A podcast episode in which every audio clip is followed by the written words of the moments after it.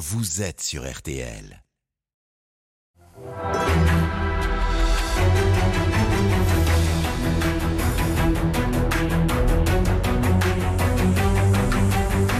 Le grand jury RTL Le Figaro LCI, Olivier Bost. Bonjour, bonne année à tous et bienvenue dans ce premier grand jury de l'année. Michel-Édouard Leclerc, bonjour. Bonjour. Vous présidez le comité stratégique des centres Leclerc. Vous êtes le numéro un de la grande distribution en France. 140 000 personnes travaillent pour les enseignes Leclerc. Les super et les hypermarchés retrouvent tout leur rôle en cette période d'inflation. Et de sondage en sondage, le pouvoir d'achat reste le souci numéro un et de loin des Français. Que nous réservent les semaines et les mois qui viennent Michel-Édouard Leclerc, merci d'être avec nous aujourd'hui pour en parler. Ce grand jury est en direct. Vous pouvez poser toutes vos questions à Michel-Édouard Leclerc tout au long de l'émission. Marie-Pierre Haddad de la rédaction de RTL scrute le hashtag Le Grand Jury sur tous les réseaux sociaux. Bonjour Marie-Pierre. Et nous serons prévenus par cette virgule, cette alerte, pour vous interroger également à mes côtés aujourd'hui. Adrien Gindre de TF1 LCI. Bonjour Adrien. Bonjour. Et Marion Mourgue du Figaro. Bonjour Marion. Bonjour. Et c'est Marion Mourgue qui vous pose la première question de ce grand jury. Oui, le gouvernement va présenter mardi sa réforme des retraites. Alors aujourd'hui, le scénario qui tient la corde, c'est un départ à la retraite à 64 ans avec une accélération du calendrier. Vous aviez estimé que cette réforme était brutale et pas nécessairement urgente. Alors est-ce qu'aujourd'hui, pour vous, c'est une erreur de présenter ce texte mardi? Euh, Non, je pense que maintenant, il faut en sortir. Le mal est fait. Euh, ça fait tellement longtemps qu'on en parle que le sujet lui-même est angoissant. Il est angoissant à titre individuel pour les gens qui sont au travail. Il est angoissant pour les familles qui ne savent pas, dont les jeunes ne savent pas euh, dans quelles conditions ils vont travailler. On parle de conditions de pénibilité, d'emploi des seniors, mais tout ça n'est pas très clair. On a eu des rapports qui ont dit que c'était pas urgent. Les mêmes ont dit après que c'était urgent. Donc moi, je suis comme les Français. J'ai pas pigé. Je ne suis pas la séquence euh, complètement, je ne suis pas au service politique. Mais euh, donc euh, il faut sortir de là. On a vous compris... dites que le mal est fait alors même que la réforme n'est pas présentée et qu'elle n'est pas en vigueur. C'est-à-dire que vous trouvez que ça crée un climat dans le pays Ouais, on a l'impression qu'on est un peu euh, sur un temps plus long. On est un peu dans les discussions euh, port de masque, pas port de masque, vaccination, pas vaccination. Et on voit bien aujourd'hui que ce qui importe, c'est moins la rationalité du dossier qu'un accord politique pour faire quelque chose. En tout cas, c'est ce que je retiens. Et donc. Euh, euh, sur les débats, euh, faut-il augmenter les cotisations Faut-il allonger la durée du travail Faut-il mettre plus de gens au travail? On voit bien qu'il y a des idées, mais c'est le système complet qu'on ne lit pas. Et au fond, mes enfants, qui sont déjà âgés, ils ne se font pas trop d'illusions sur leur retraite. Quand c'est traité comme ça, ils se disent va falloir mettre de côté. Et ceux qui sont euh, euh, aujourd'hui, qui ont entre 50 et 60 ans, ça se projette sur eux. Et tous ces débats sur les débats sur l'emploi le, des seniors est extrêmement angoissant. Donc on en sort. Ce qui vous Moi, pose problème, c'est ouais. l'âge de départ qui serait fixé à 64 ans, c'est le rythme de la réforme ou c'est cette euh, non-pédagogie non -pédagogie, pardon, autour du texte comme Ce qui me pose débat, c'est que même quand vous posez la question, vous prenez un bout du sujet. Et donc je ne, vois pas, je ne sais pas l'économie globale du sujet. En fait, je ne sais pas. Je ne comprends pas. Je, je suis rentré autre. Je suis euh, dans une brigade, dans un grand restaurant. Je suis rentré au boulot à 16 ans. Je vais partir donc à 64 ans Ou est-ce qu'il euh, y a d'autres critères qui fait que je pourrais partir à 60 ans? C'est quoi la réponse? Euh, Donc votre problème aujourd'hui, c'est que c'est pas clair sur la pénibilité, bah non. pour bien comprendre les. Mais même c'est pas clair sur le temps euh, auquel on va être assidu au travail. Et en plus, sortant de cette période de Covid, où on a vu que des hommes et des femmes, 58, 59 ans, on leur a dit, ou peut-être ils se sont dit, on retourne pas au travail. Donc euh, ça fait quand même, euh, par rapport à l'espérance de vie, euh, 30 ans à tirer. Euh, on fait quoi? Avec quelle couverture? Voilà, moi je pose des questions très concrètes, j'ai pas les réponses. Vous que cette angoisse et ces questions, elles débouchent aussi sur des blocages, des blocages dans vos magasins parce que des salariés se mettraient en grève, des blocages dans le pays parce que les syndicats ou des collectifs hors syndicats appelleraient à la mobilisation. D'ailleurs, les syndicats de manière unie ont déjà, appelé qu'ils ont déjà dit qu'ils le feraient. Moi, je pense que toute angoisse, effectivement, génère euh, euh, des, des des comportements euh, à la fois prudentiels, mais aussi des frustrations, des révoltes. Ça, ça s'additionne, ça crée des couches. On en a eu là depuis 3-4 ans des, des, raisons de s'angoisser. Et donc, euh, je vous réponds comme ça. Je ne sais pas quelle est la bonne réponse. De toute façon, ils ont dû dealer déjà euh, au niveau de l'Assemblée nationale. Qui ils?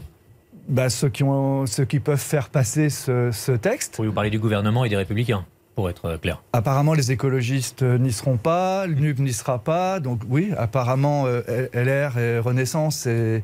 Enfin, je, ne sais- je ne sais Mais pas. c'est une manière de mais- le regretter quand vous dites ça. Vous regrettez qu'il y ait un accord avec euh, le gouvernement et simplement un parti. Non, non, au, point où on en est, qu'on en sorte. Vous voulez sortir. Mais Ouais. vous- quand vous De dites toute façon, si c'est pas bien fait, On y sort. reviendra. Mais sur des Si bases plus concrètes. Michel-Édouard Leclerc, si on en sort par une phase de mobilisation, de manifestation, de blocage, est-ce que c'est pas précisément quelque chose qui peut aussi fragiliser Oui. l'économie, les entreprises dont vous êtes, la consommation peut-être même, si Absolument. vraiment part dans Le les, fait les de ne pas faire d'accord euh, fragilise. Le fait d'en faire un mauvais fragilise.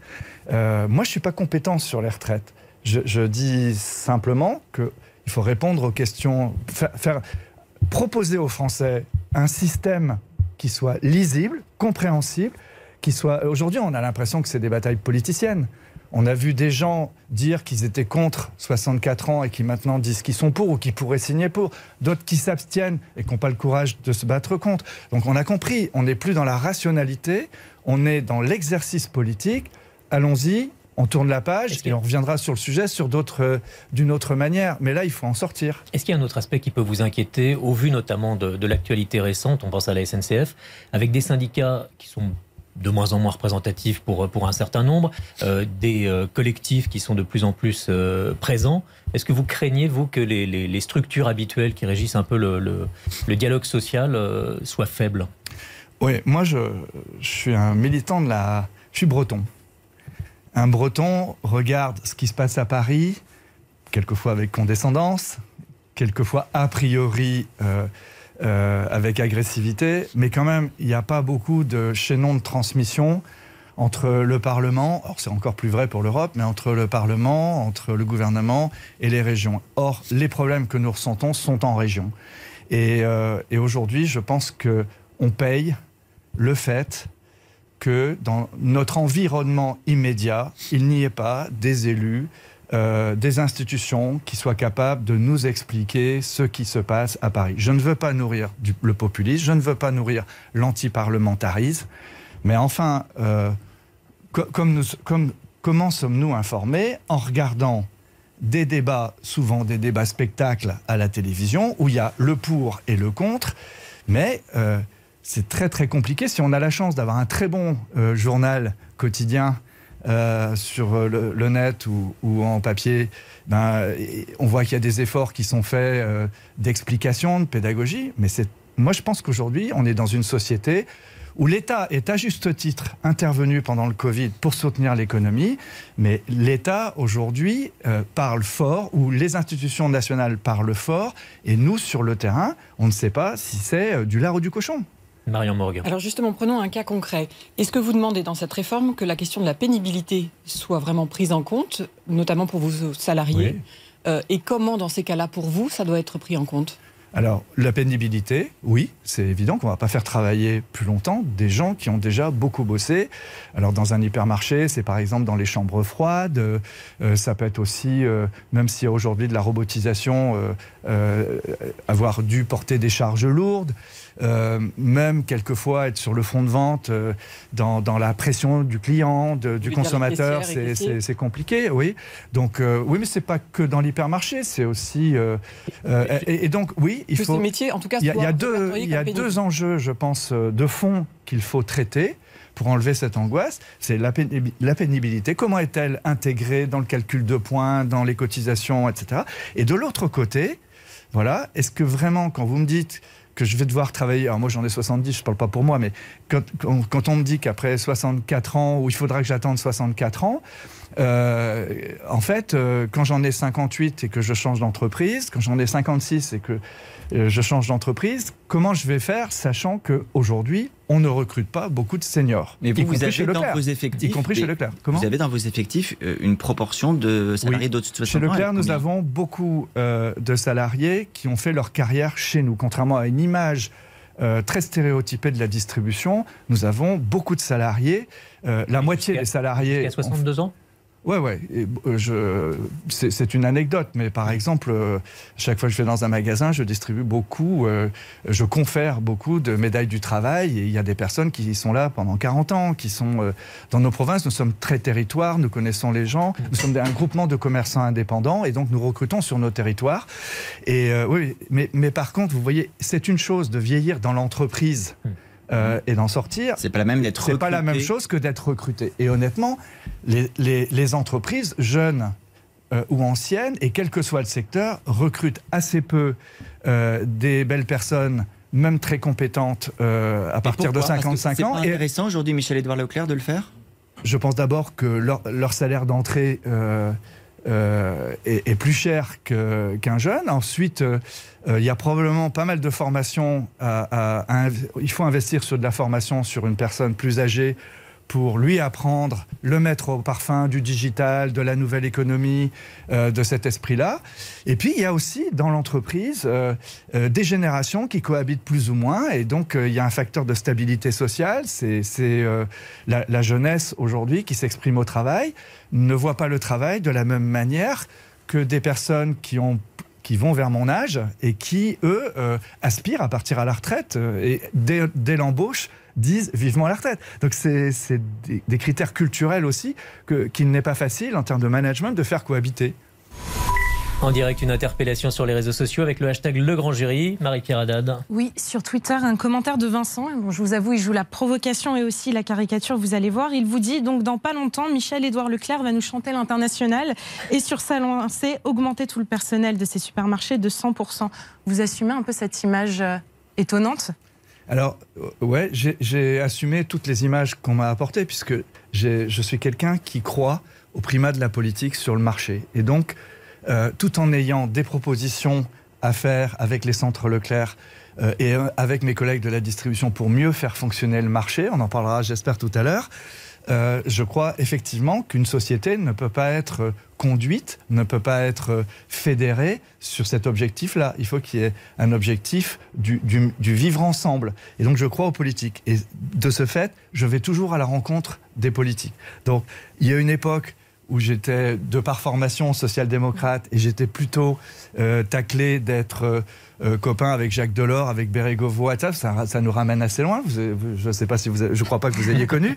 Euh, après, j'ai fait partie de ce qu'on appelait la bande à Madelin, à Léotard, dont je vous rappelle qu'ils se sont tous explosés. Euh, à- à- cette génération s'est explosée à la fois dans les médias et, peut-être dans un manque de consistance euh, politique.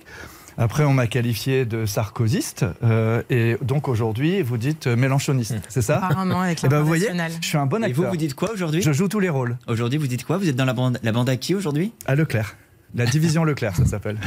Bon, C'est celle qui va libérer la France. On va reparler la- de l'inflation, mais l'autre question sensible de ce début d'année auparavant, c'est le prix de l'énergie. Euh, les artisans, comme les boulangers et les très petites entreprises, vont bénéficier d'un mégawattheure à 280 euros en moyenne. C'est ce qui a été décidé euh, vendredi. La CPME demande que les PME en bénéficient aussi. Est-ce que cette extension doit aller euh, jusqu'à votre activité, jusqu'aux hyper? Euh, moi, je ne vais pas faire de plaidoyer pro-domo. Mm. Euh, c'est vrai que c'est assez bizarre aujourd'hui comment on néglige les critères de droit de la concurrence en disant je vais aider celui-là plutôt que tel autre, tel autre sans regard. C'était le cas de la ristourne euh, totale, par exemple. J'ai été impressionné de voir que syndicats, patronats, revendeurs, euh, politiques ne se sont pas émus que Total ne faisait de la restitution de ses surprofits uniquement dans son réseau et au gré de l'approvisionnement de son propre On réseau sur les prix de sans, sans le partager Mm. Euh, avec ses gros revendeurs, y compris euh, chez Système U ou chez Leclerc. Et donc il y a évidemment une distorsion de concurrence euh, qui se crée. Donc vous dites Et- aujourd'hui, je ne bénéficie pas de ce qui peut aider les autres. Oui, mais je, vais vous dire, je ne m'en plains pas et je m'en plaindrai pas auprès de vous parce que dans mon mouvement, dans le mouvement de commerçants indépendants que je représente, euh, on a de la ressource, on sait se battre et, euh, et au fond, ce qui compte en premier, c'est la paix sociale. C'est aussi d'éviter la récession. Et donc de ce point de vue, je, je trouve très bien qu'on soutienne euh, sur la demande des catégories plus ciblées, puisqu'il n'y a plus d'argent euh, dans les caisses, et qu'on soutienne les gens à faible revenu ou qui sont le plus impactés par euh, l'inflation, et sur le plan des entreprises, qu'on soutienne les PME, les petites entreprises y compris les petites entreprises artisanales qui même font du pain comme nous en faisons, mais euh, c'est un moment à passer, il faut que l'État les aide, elles ont besoin. Et d'ailleurs... Et ça veut dire que vous, Michael-Edouard Leclerc, parce que vous avez aussi des boulangers, vous avez aussi des fours euh, électriques dans vos hypermarchés, quand vous produisez votre propre pain, ça veut dire que vous avez des marges ailleurs dans l'entreprise qui vous permettent de compenser ces surcoûts aujourd'hui. Oui, ou on n'en a pas, mais on peut passer euh, pendant un an ou deux sans faire de marge. Enfin, vous voyez. Ça veut dire que vous n'allez pas répertorier euh, aux consommateurs cette augmentation, pardon, cette augmentation du prix de Alors on le fait un peu, mais pas dans l'entièreté. Vous vous rappelez que j'avais euh, euh, été porte-parole des 600 magasins de, notre mouvement pour bloquer le prix de la baguette blanche à 0,29. Mmh. on l'a fait pendant un an. Aujourd'hui, euh, on est en fin de contrat. Aujourd'hui, la baguette blanche dans les centres Leclerc, elle se bagarre, elle se balade entre 0,30, 0,31 et 0,40, plutôt 0,35 en, moyenne. Donc, on a répercuté une partie euh, de l'augmentation du prix de la farine euh, ou du coût de l'énergie. On est loin du compte. Mais, vous, parliez, de libre concurrence. Pour le coup, il y a une distorsion de concurrence terrible avec les boulangers, avec les prix que vous annoncez. Non, non. Non, non, non, parce que justement, c'est trop facile de dire qu'on ne fait pas le même métier, mais je voudrais dire que justement, contrairement là aussi aux stéréotypes, hmm. nos boulangers sont des vrais boulangers. Simplement, on n'a pas le droit de s'appeler artisan boulanger. Alors, j'ai toute ma vie, j'ai eu à faire face à ça. Nous sommes troisième libraire de France. Hmm. Euh, les vrais libraires disent que nos libraires ne sont pas des vrais libraires, quand bien même ils viennent de chez eux. Euh, les, nos diplômés de, pharmacie, parle pas de la qualité du nos, diplômés de pharmacie n'ont pas le droit de, hmm. se dire pharmacien. Non pas, euh, il faut être inscrit au registre du commerce pour ça. Et pourtant, ce sont des pharmaciens diplômés de pharmacie, docteurs en pharmacie. Dans le cas des boulangers, hmm. nous avons, alors, euh, les, les boulangers artisans font moins de baguettes blanches parce que justement nous les vendions moins cher, mais nous faisons aussi, dans les centres Leclerc, nous avons des artisans qu'on n'a pas le droit d'appeler artisans, mais qui font des pains spécifiques, qui font des pains aux céréales, qui font des pains qui sont plus chers que la baguette blanche. Mais ce qui a posé problème avec euh, la baguette que vous avez proposée, c'est cette idée que beaucoup de gens allaient venir dans vos magasins plutôt que dans les centres-villes, dans les boulangeries, pour en acheter une parce qu'elle était moins chère. Est-ce que vous n'avez pas l'impression que justement, là, vous n'aidez pas les boulangers? Est-ce que vous avez observé ce mouvement de foule? En fait, je n'ai fait... observé l'inverse? oui, donc vous avez l'impression que ça a servi Mais non, mais moi je sais que quand on bloque le prix à 0,29, c'est qu'elle y est déjà. Et c'est ça qui m'épate, c'est qu'elle a été en ce moment, des gens qui étaient contre. Il y a une question de survie pour les, les, boulangeries et les boulangeries ont un rôle Attendez, on parle d'hier. Hier, quand on l'a mis à 0,29, on avait de la marge et c'était le prix moyen constaté dans les centres Leclerc. Et hmm. donc, j'ai annoncé qu'elle était bloquée. Mais on n'a pas fait une opération promo sur le pain. Elle est, on n'a pas cherché à, piquer les clients des boulangers. C'était la moyenne des prix de la baguette blanche dans les centres Leclerc. On cherchait à mettre des marqueurs dans un moment où j'étais tout seul à anticiper l'inflation, à la dire, alors que ministère, institutions, Banque de France, etc., ne nous suivaient pas. Moi, c'était important de bloquer le prix des masques, de bloquer le prix du pain, obliger de, bloquer le prix des carburants, de bloquer, à prix coûtant, de bloquer euh, le prix des kits euh, d'hygiène, le, le, fait de bloquer des prix repas, c'était dans la stratégie des centres Leclerc, parce que dans, quand toute l'inflation allait arriver, même si elle était niée par euh, le politique, nous, nous avions besoin de donner à nos 18 millions de consommateurs des repères, des repères d'intention et des repères d'efficacité. Donc je reviens sur, sur cette question que vous m'avez posée. oui, je soutiens et je suis d'accord qu'on aide les boulangers et d'ailleurs tous les artisans et les PME qui sont gros consommateurs euh, d'énergie. Et, et je vous rappelle que nous avons signé avec Olivia Grégoire, hmm. notre ministre du Commerce, et avec euh, Roland Lescure, ministre de l'Industrie, tous les distributeurs. Tous les distributeurs, nous avons signé une charte dans laquelle nous allons prendre en compte dans les hausses tarifaires euh, nous allons relayer, nous allons prendre à notre compte les hausses de factures d'énergie de ces PME quand l'État n'a pas mis assez d'argent. C'est-à-dire, nous allons prendre les hausses tarifaires énergie des PME nettes de l'aide de l'État. Là, vous parlez de fournisseurs. Euh, on parle de nos fournisseurs, parce que beaucoup de boulangeries sont aussi euh, des boulangeries industrielles, celles qui font des biscottes, mm. celles qui font euh, la, brioche pasquier, enfin peu importe. Les... Et, donc, euh, nous allons, nous distributeurs, Carrefour, Casino, Intermarché, Système U, Leclerc, Cora, nous avons signé cette demande euh, franchement, c'est, c'est, je trouve que c'est friendly. Donc vous Euh, les aidez à payer la facture Nous les aidons à payer la facture. Ça ne veut pas dire qu'on va la répercuter au consommateur. À terme, on va la répercuter. Hmm. Mais dans le moment présent, ce surcroît de coûts d'énergie de nos fournisseurs, de nos PME, nous allons euh, le, ré- le- le- le prendre pour nous. Vous avez parlé de Total tout à l'heure, une question, Adrien Gindre. Oui, indépendamment de la baguette, vous avez aussi mené beaucoup d'opérations sur les prix de l'essence, Ouais. les carburants, prix coûtants, etc. Est-ce qu'aujourd'hui c'est encore euh, d'actualité? Est-ce que vous, vous pouvez vous le permettre? On rappelle que la ristourne générale du gouvernement, pour le coup, s'est éteinte au 31 décembre. Oui. Alors aujourd'hui, euh, je ne peux pas vous annoncer quelque chose et j'essaye de nous le permettre, comme euh, pour reprendre votre expression. Mais euh, il s'est passé quelque chose euh, depuis euh, trois mois euh, chez tous les importateurs de carburant et quels que soient les carburants. C'est que nous avons interdiction, obligation aujourd'hui de nous approvisionner hors carburant russe, hors gasoil russe. Et donc, nous sommes dans une période, mais Total aussi, hein, et tout le monde, on est dans une période où nous sommes en train de ré, pas allouer, mais de ressourcer euh, nos sources d'approvisionnement. Et pour le moment, c'est plus onéreux, évidemment, euh, d'aller acheter ailleurs, d'aller acheter du gasoil euh, dans le Golfe, ou même d'aller acheter du gasoil dans le Golfe du Mexique, du, du gasoil américain. Ça veut dire que le carburant, y compris chez vous, est plus cher aujourd'hui. Alors, ça se voit pas encore parce que c'est pas encore. On ne vend pas encore le carburant qu'on est en train d'acheter. va se voir. Hein, on a- il y a à peu près un délai de deux mois, trois mois. Mais ça- euh, Ça veut dire combien de mais ça veut dire, ça veut, à peu prez mais euh, je ne sais pas encore le traduire Hmm. parce que et je suis très proche des collaborateurs. Je ne suis pas dans la, je ne suis pas dans l'opérationnel et, Hmm. et euh, vous me permettrez à mon âge de ne plus être euh, forcément euh, Mais sur le comptoir. aura une de augmentation des prix des Mais par exemple, vous voyez, quand on, en France, on produit pas assez de gasoil. C'est pour ça que le gasoil est plus cher que l'essence. Ouais. Et, donc, euh, c'est une époque où les raffineurs, et l'État n'a rien dit, a arrêté de produire du gasoil. Donc, le gasoil était beaucoup acheté en Europe du Nord et jusqu'en Russie et transféré par barge sur la Manche et, la côte atlantique. Ce gasoil était à 25% russe. Aujourd'hui, fin de, de ça. Donc, pour aller acheter du gasoil ailleurs, il faut aller l'acheter à des traders qui vont peut-être nous refiler du gasoil indien. Il faut encore vérifier que ce ne soit pas du gasoil russe Qui par intermédiaire par de l'Inde. Et quand vous allez au Mexique, c'est plus des barges de 30 000 tonnes que vous achetez, c'est des, des barges à, à, à 100 000 tonnes, c'est-à-dire c'est à 100 millions.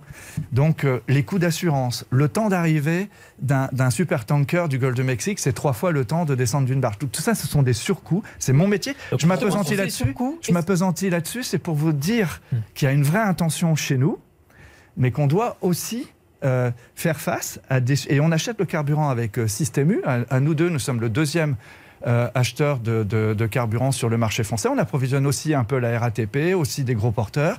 Donc c'est avant de casser la baraque et de revenir à des opérations de carburant, il faut qu'on s'assure de cet approvisionnement et d'un approvisionnement pas trop coûteux vous- pour en faire bénéficier les Français. Vous insistez justement sur, cette, euh, sur ce point du surcoût qui devrait être euh, arrivé dans deux ou trois mois, si on vous comprend Oui. bien, pour le consommateur français. Est-ce que vous demandez un accompagnement de l'État pour euh, essayer de lister les prix ou pas? Non, non. Vous arriverez à. à- Moi, je veux demander à l'État le, le moins Le moins possible. Euh, ce que je demande à l'État, c'est d'arrêter de nous taper et de nous, nous opposer à d'autres professions. Ou de nous utiliser indûment. Ça, c'est un message très clair. Mais autrement, euh, Vous vous pouvez nous Euh, expliquer parce que je ne suis pas, pas sûr que. le- le- il y a 2-3 ans, Mhm. l'État, euh, reprenant une philosophie extrêmement industrialiste, euh, les économistes appellent ça physiocratique, au détriment du secteur de la distribution qui n'est pas délocalisable, au détriment du secteur des services qui ne comprend pas. Enfin, la culture de nos élites n'est pas très marchande, contrairement aux pays euh, anglo-protestants, euh, c'est anglo-saxon. Il y, a, il y a une sorte de réticence à l'égard du commerce. Et donc, ils ont beaucoup modifié les lois et réinversé les rapports de force pour qu'on puisse moins négocier. On était en déflation.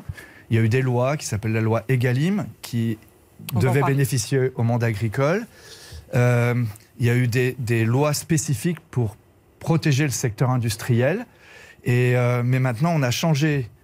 Et on s'est fait beaucoup taper. On s'est fait beaucoup taper, commission d'enquête parlementaire à l'Assemblée nationale, euh, antidistribution, on a, eu le name and shame, des ministres de l'Agriculture qui publiaient tous les jours des communiqués antidistribution. J'étais pas mal la cible de ces communiqués.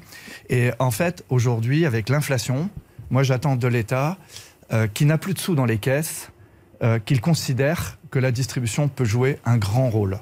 Un rôle justement pour minorer cette inflation qui reste un fléau un pour les pour Français. Marc Fesneau, le ministre de l'Agriculture, qui s'est aussi souvent exprimé en vous citant euh, personnellement. Ouais. Vous lui parlez d'ailleurs? Vous avez des contacts directs avec lui? Là, je fréquente moins les. Je suis, je suis plus en Bretagne. D'accord, ok, la réponse est claire. Euh, une question, tout à l'heure, vous avez évoqué les approvisionnements de carburant en rappelant on ne peut plus avoir de carburant qui vient de Russie. Mais est-ce que vous avez des garanties euh, des approvisionnements que vous avez Vous avez cité l'Inde, etc. Que ce n'est pas du carburant russe qui est passé par un autre pays? Comment est-ce qu'on le vérifie, ça? Ben, euh, on se paye euh, des détectives, des, des gens qui sont spécialistes de la remontée de filière. Mais c'est vrai, Vous dites ça avec le sourire, mais c'est réellement ce qui se passe? Ouais, ouais, mais c'est passionnant. Hein. C'est euh, parce que du coup, du coup, vous vous apercevez que le métier de marchand, le métier de commerçant, n'est pas que un métier de l'aval et qu'il faut aller s'intéresser aux conditions de production. Mais alors, vous parlez des carburants et donc je vous réponds oui. Il faut qu'on le regarde ça, mais c'est vrai pour tous les autres produits, parce que la loi Egalim, par exemple, qui est censée protéger nos agriculteurs français, elle leur garantit l'automaticité de hausse de prix dans la distribution. Vous êtes euh, volailler, vous êtes laitier, vous passez par... Alors la distribution n'achète pas à la ferme, hein, donc on passe par Danone, on passe par Lactalis, par Yoplait. Mais dès qu'il y a de la matière première agricole qui augmente, dès qu'il y a des indicateurs de coûts de production qui augmentent, Leclerc, Carrefour et les autres sont obligés d'accepter ces hausses de factures. Alors, dans un premier temps, vous vous dites, allez, je dois bien ça à mes producteurs français. Mais dans cette loi, euh, euh, on ne sépare pas les produits alimentaires français des produits étrangers. Et donc, quand j'achète à Herta euh, et que je paye à Herta ses filiales de Nestlé, euh, son porc, euh, ses tranches de porc, même sans nitrite et sans, avec moins de sel, qui est de très bon produit, mais je paye aussi le porc espagnol qu'il a acheté. Vous voyez Donc pour Donc- vous, c'est pas une donc je regarde- protéger le- les producteurs français. ça a fait du bien en période de déflation, mais je suis contre euh, cette extension euh, à tout azimut. Quoi. Et une interpellation avec le hashtag Le Grand Jury sur les réseaux sociaux, Marie-Pierre Haddad. Oui, un internaute qui vous dit au final, est-ce qu'en allant tout le temps chercher au moins cher, par exemple en Asie, en Inde, euh, est-ce que vous n'êtes pas un peu responsable du chômage et de la désin- désindustrialisation de la France? Alors, euh, ma réponse est très claire. Je ne vais chercher en Asie que ce qu'on ne me fournit pas en France, soit parce que les marques ne veulent pas que leur marque soit commercialisée moins cher chez moi, soit parce que je vois que même sous leur marque, elles font fabriquer là-bas, et du coup, bah, je vais voir leurs fournisseurs et je prends leur marge et je les restitue à mon consommateur sous forme de marque de distributeur. Dans, la réalité, euh, Leclerc achète 100% son lait en France. D'abord, si on parle d'alimentation, 100% du lait de Leclerc est en France. Je pense que c'est vrai chez la plupart des distributeurs français. Euh, euh, le porc, non seulement il est français, mais il doit être pas mal breton, euh, je peux vous l'assurer, euh, dans les centres Leclerc. Nous sommes l'enseigne qui, en Europe, il y a peut-être une enseigne italienne, Cop Italia peut-être, qui, qui, est- qui a un taux d'approvisionnement chauvin, patriotique aussi fort que nous, mais nous sommes, c'est nous qui commercialisons le plus de produits français. Et d'ailleurs, pour vous imager cette expression, je vous rappelle que pendant le Covid, la restauration était fermée. Enfin, il y a eu pendant le confinement, les restaurations étaient fermées. Les exports étaient fermés. Et donc, la distribution française, pour elle seule, les grandes enseignes ont écoulé toute l'agriculture française. Nous avons écoulé toute l'agriculture française. Personne ne s'est rendu compte, il n'y a pas eu de faillite. Enfin, il y a eu peut-être des faillites individuelles, mais globalement, l'ensemble de l'agriculture française a trouvé preneur auprès des consommateurs français dans les magasins de la distribution française. Ça vous prouve que nos liens ne sont pas aussi antagoniques que ça. Le politique s'évertue, un peu comme il a fait avec les Uber et les VTC contre les taxis, à nous mettre euh, les agriculteurs devant les magasins ou euh, à, à nous chamailler avec les industriels. Il n'y a pas de loi qui nous fédère, mais la réalité, c'est que je pense que nous sommes de bons On, parle- Français. on va reparler de, de vos relations avec vos fournisseurs. On va parler d'inflation, de pouvoir d'achat, de ces prix qui augmentent dans la seconde partie de ce grand jury avec vous, Michel-Édouard Leclerc. À tout de suite.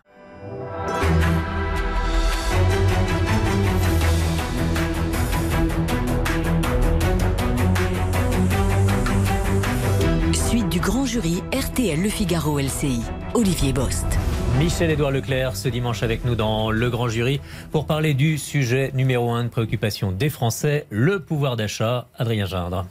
Et vous êtes aux premières loges, Michel-Édouard Leclerc, pour aussi voir quelle est la consommation des Français avant qu'on revienne au prix euh, qu'ils payent. On est euh, une semaine après le début d'une nouvelle année, quelques jours après les fêtes de fin d'année, Noël et le Nouvel An, qui sont des moments de consommation essentiels. Est-ce que la consommation était au rendez-vous dans vos magasins? Oui, elle a, elle a été au rendez-vous dans nos magasins et déjà j'en suis très heureux, bien sûr, pour tous les collaborateurs et les gens qui travaillent chez nous. Mais elle a été au rendez-vous euh, de la fête et, du commerce français. Je pense que la consommation en, décembre euh, a été assez solide. Donc le pouvoir d'achat n'est pas en berne si l'on en juge par ce qui se passe chez vous. Ce qu'on peut lire, mais on n'a pas beaucoup de recul, il faut faire attention au regard qui ne porte que sur quelques jours, c'est qu'au fond les chiffres d'affaires ont été en hausse mais, mais en volume, par contre, on a perdu 1%. C'est donc l'inflation qui nous donne aussi l'illusion euh, de, ce chiffre d'affaires. Donc la question, euh, jusqu'à Noël, premier de l'an, ça a fonctionné. Euh, les Français ont fait la fête, se sont équipés. avec le mondial, ils ont acheté des, écrans. Dans, notre enseigne, on, a, on est quand même à dominante alimentaire, mais nous avons vendu 130 000 écrans entre le Black Friday, le mondial et autres. Donc il y, a véritablement une animation du front de vente, de la politique commerciale. La consommation a tiré la croissance. Et sur quoi est-ce que vous avez perdu? Parce que vous disiez on a quand même perdu en volume.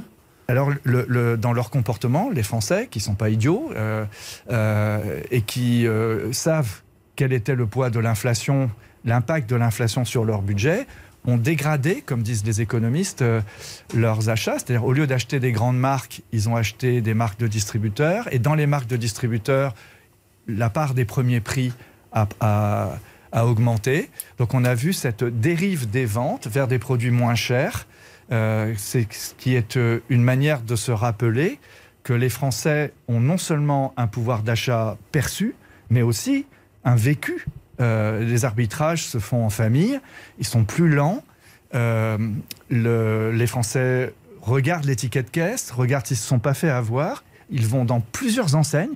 Même un client Leclerc va voir s'il n'a pas des bonnes affaires à faire chez Lidl ou Aldi ou chez Action. Un client d'Intermarché va aussi euh, chez un hard discounter.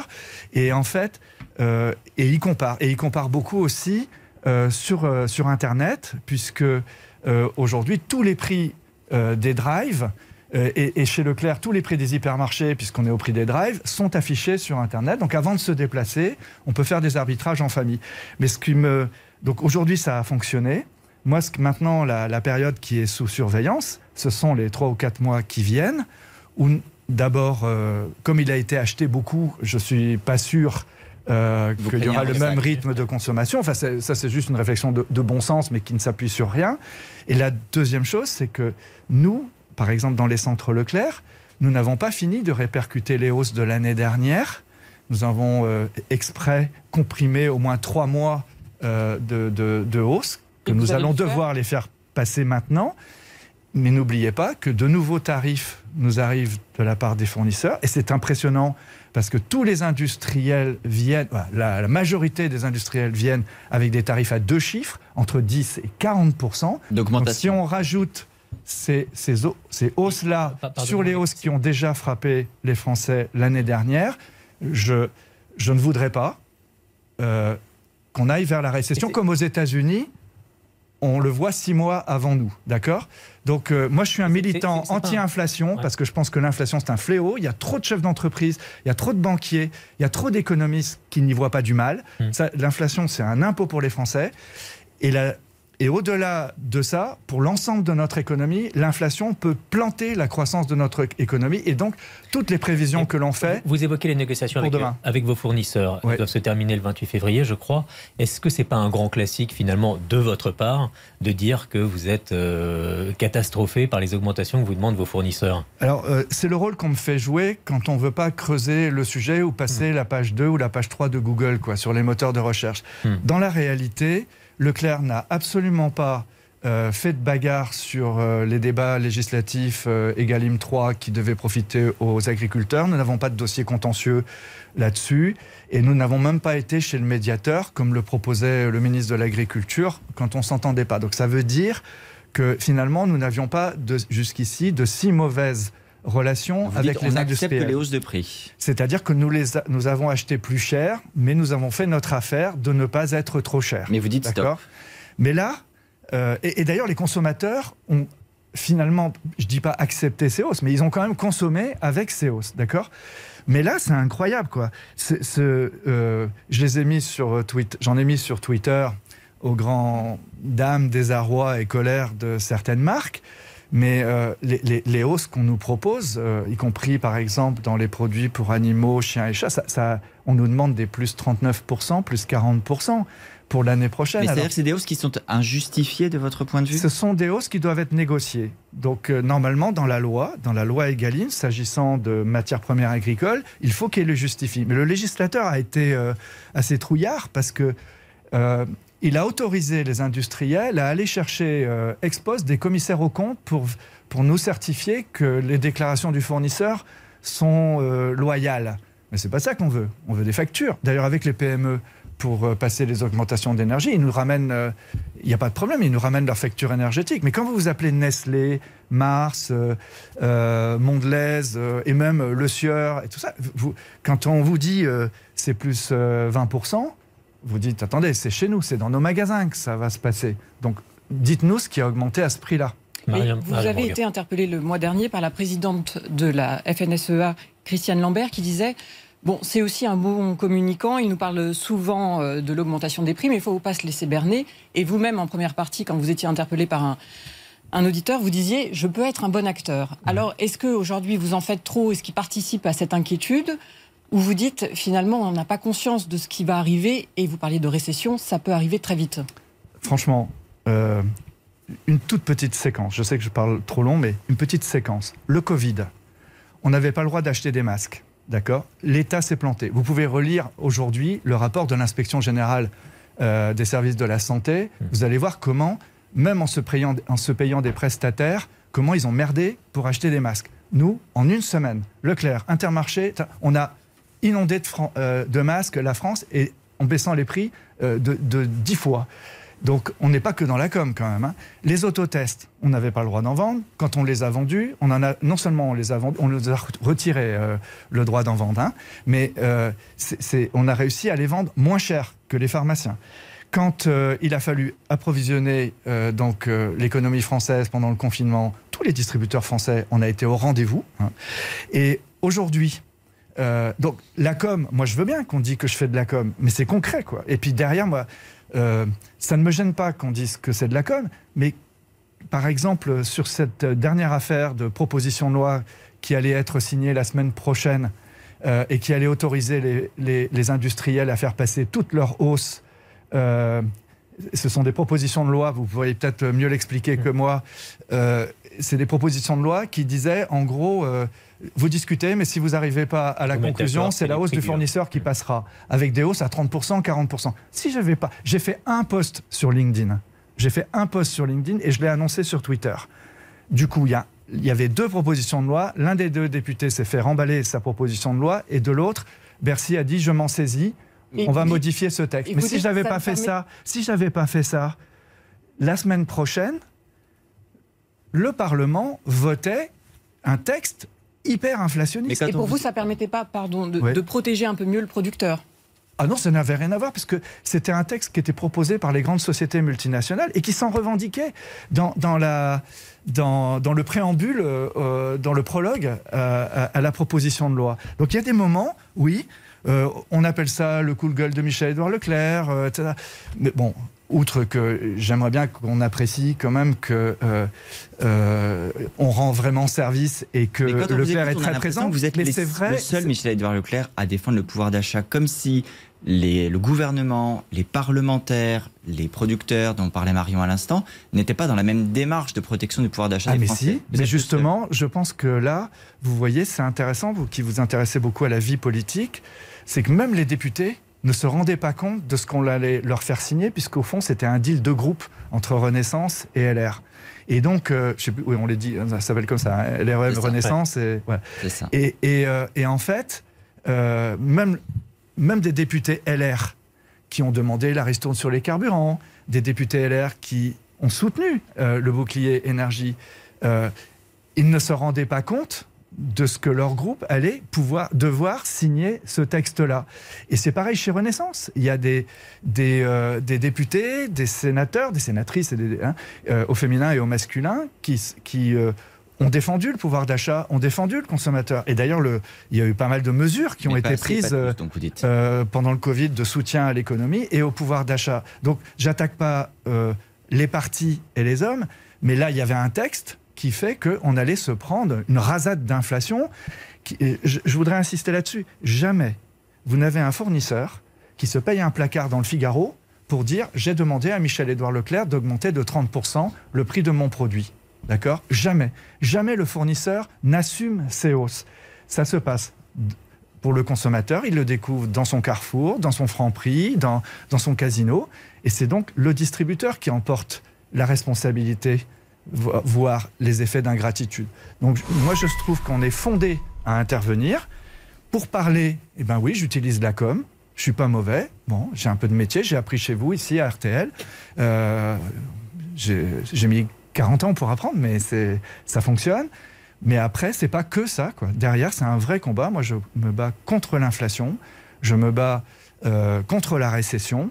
Et aussi, parce que ça, on n'en a pas parlé, mais la vraie inflation qui va arriver, l'inflation qui ne sera pas choisie, mais qui sera nécessaire, c'est celle du basculement sur l'économie verte, sur la nouvelle économie, sur la Vous décarbonation. aussi pour rester rentable, Michel-Édouard Leclerc. Il y a l'intérêt de la société. Mais, c'est mon intérêt. Mais oui, euh, ok. C'est mes convictions. Vous croyez pas ou vous croyez à mes convictions Je, personnelles. je mais le rajoutais juste dans la liste que vous mais de- au-delà de ça, au-delà de mes convictions, c'est en plus, à mon avis, la condition de survie de notre système économique que celle de basculer vers une économie plus vertueuse sur le plan écologique et aussi sur le plan sanitaire. On revient un instant sur euh, vos prix et sur vos, vos premiers prix avec une interpellation euh, sur RTL.fr, Marie-Pierre Haddad. Oui, pour revenir euh, vraiment au- au- à la vie quotidienne des consommateurs, on a Véronique, il n'y a pas, il y a pas qu'elle, il y a aussi Bruno qui nous interpelle pour nous dire que pendant la période des fêtes, c'était impossible de trouver des produits de la marque EcoPlus, marque qui est moins chère. Et d'après ces internautes, ces produits sont bizarrement, c'est comme ça qu'ils le disent, réapparus après le 2 janvier. Euh, vous, comment vous l'expliquez? C'est une stratégie assumée? D'abord, euh, je ne pense pas qu'il y ait eu beaucoup de transport euh, entre le 28 décembre et le, et le 2 janvier. Non, non, non, non. Il y, a, il y a eu des, des manques dans les magasins parce que comme les grandes marques étaient trop chères, on a eu des demandes très fortes sur nos marques de distributeurs et quelquefois on n'a pas pu euh, suivre. Quoi. Et, euh, mais ce sont des, des ruptures, ce ne sont pas des pénuries et encore moins des pénuries organisées.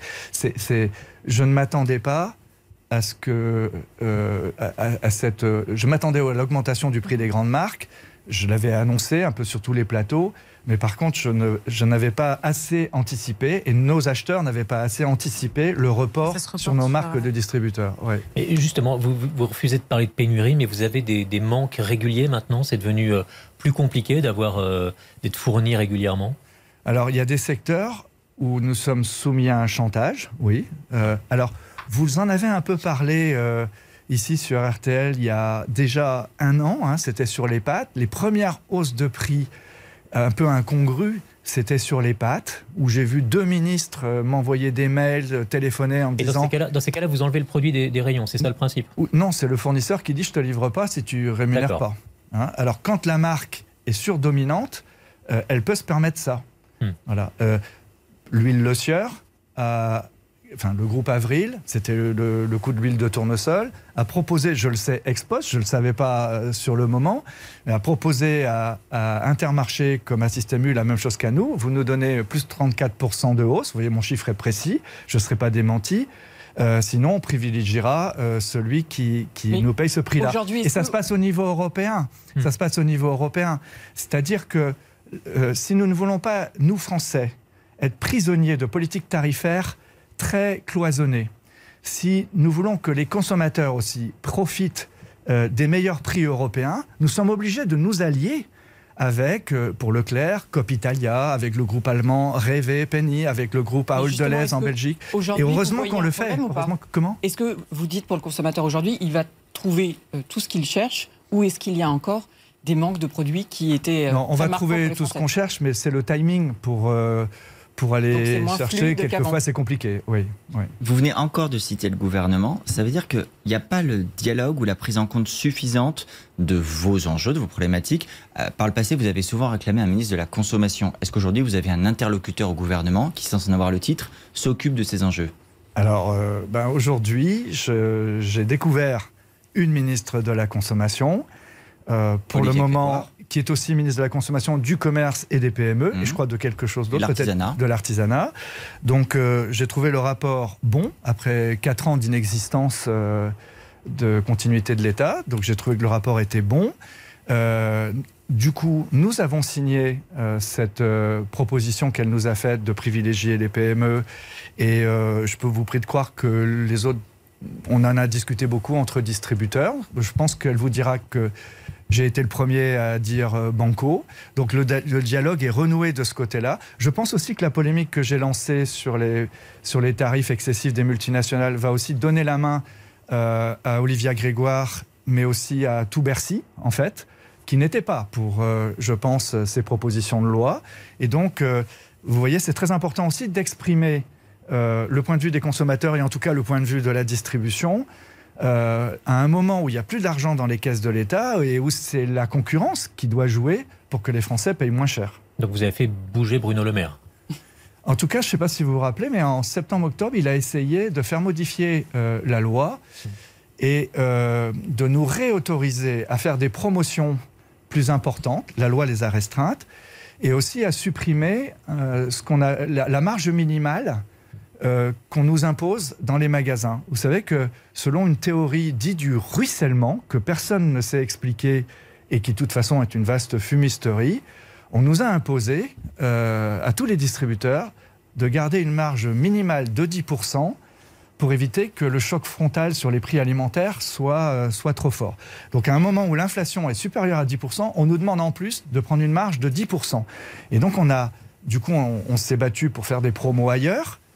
Et maintenant, le projet de loi propose que de nous interdire de faire des, propos, des, promotions ailleurs, hmm. euh, en tout cas importantes, par exemple sur les produits d'entretien, sur les produits de L'Oréal, sur les produits de Bayersdorf, Nivea, etc.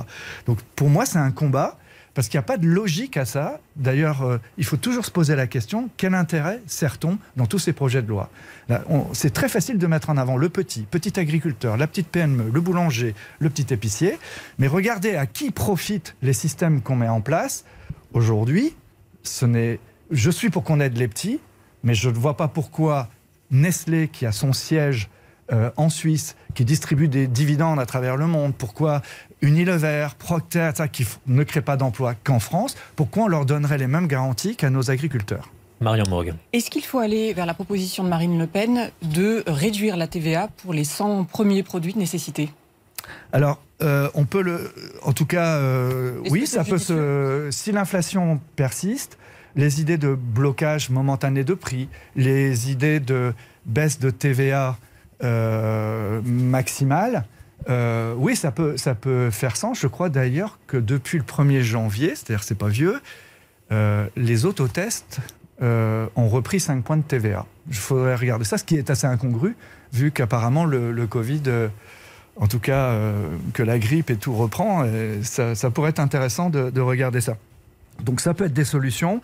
Moi, je crois plus à la nécessité, à la nécessité de rétablir des politiques de concurrence. La moitié de l'économie française déroge, alors là Christiane Lambert est d'accord, elle déroge au droit de la concurrence, ou en tout cas aux pratiques de concurrence, tout ce qui est le secteur du luxe, mais par extension le secteur des licences de marque, euh, s'arroge le droit de faire des prix quasi imposés, des marges quasi imposées. Essayez donc de trouver des Nike moins chers, essayez de trouver euh, des marques euh, de t-shirts, euh, de fringues, de... Vous, n'y arriverez pas. Entre le droit d'exclusivité de tout ce qui est vendu en pharmacie, le droit de la distribution sélective. Je choisis mon réseau, je ne vends pas au réseau discount, je vends à celui-là parce qu'il me garantit de ne pas casser mon prix. Apple, vous le trouverez jamais. Euh, vous en trouvez un peu quand il n'y a pas de Fnac ou un peu mais c'est c'est euh, complètement organisé. l'époque Oui, mais il y a juste pour attendez, juste pour dire une chose, c'est pas que de la politique. il y a deux points d'inflation à aller. Je ne sais pas le quantifier. mais Il y a deux ou trois points d'inflation à aller chercher en mettant les gens en concurrence. Les industriels entre eux. Pourquoi est-ce qu'on dit les industriels alors que les industriels, il faudrait qu'ils soient en concurrence, que Lactalis la concurrence. soit en concurrence avec Michel Yoplait. que- hein. Pour. euh, C'est très clair, plus de concurrence. Il y a aussi une question, si on se place de l'autre point de vue, c'est euh, celle des salaires. Oui. Est-ce que vous, par exemple, dans vos centres Leclerc, les salaires ont augmenté l'année passée et vont augmenter cette année? Et si oui, dans quelle proportion? Au niveau de l'inflation? Oui. Et je pense C'est un que. petit oui. Oui, vous êtes à Non, plus mais parce que je 6% d'augmentation réfléchis. pas- je, je, je, je réponds. D'accord Je ne suis pas quelqu'un qui se défile. hein. Je fous pas le feu non plus euh, dans la baraque. Mais euh, je pense d'abord que nous n'avons pas de problème de recrutement. Donc, euh, c'est déjà un bon signe. Leclerc a, recruté plus de 3000 personnes cette année. On a fait un. J'ai appris ce que ça voulait dire. Un job dating. En une journée, on a eu 32 000 candidatures. hein, donc, c'est quand même. On attire. Et nous avons recruté, effectivement. Et depuis 10 ans, nous recrutons à peu près entre 2000 et 3000 euh, emplois. Enfin, nous créons 2000 à 3000 emplois euh, par an. Sur le plan de la masse salariale est en augmentation sans arrêt. Alors, il y a des, des métiers qui disparaissent, mais il y a plus de métiers qui naissent. Et oui, euh, la- en plus, d'une manière générale, nous appliquons nos apports de branche. Notre branche, elle est mieux disante que, par exemple, la vôtre. Quand on dit masse salariale, c'est notre le branche- nombre de salariés, pas forcément Notre le salaire branche, par oui, salarié. je suis d'accord. Notre branche est mieux disante que la vôtre. Nous, nous, nous donnons le, 3 le 13e mois.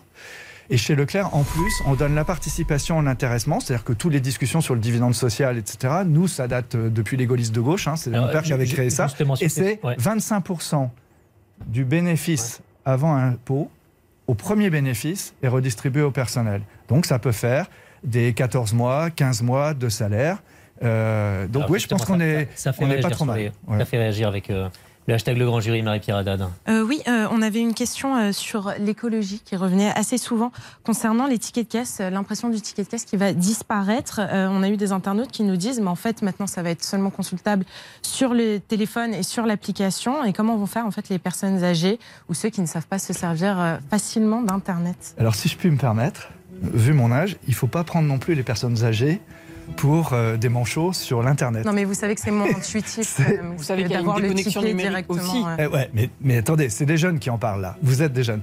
Dans la réalité statistique, ce ne sont pas les personnes âgées qui sont les moins habiles sur Internet. Quelle est la part de vos clients qui utilisent euh, l'appli, par exemple? Euh, au- euh, là, au- au jour- par exemple, en- en- au mois de décembre, c'est 2 millions de clients qui ont utilisé l'appli et on vient de la lancer. Donc, euh, c'est. c'est, euh, Alors, un, je réponds, quand il y a des difficultés, on propose de, de les mettre. Donc, comme ça, c'est clair. Donc, euh, on résout le problème.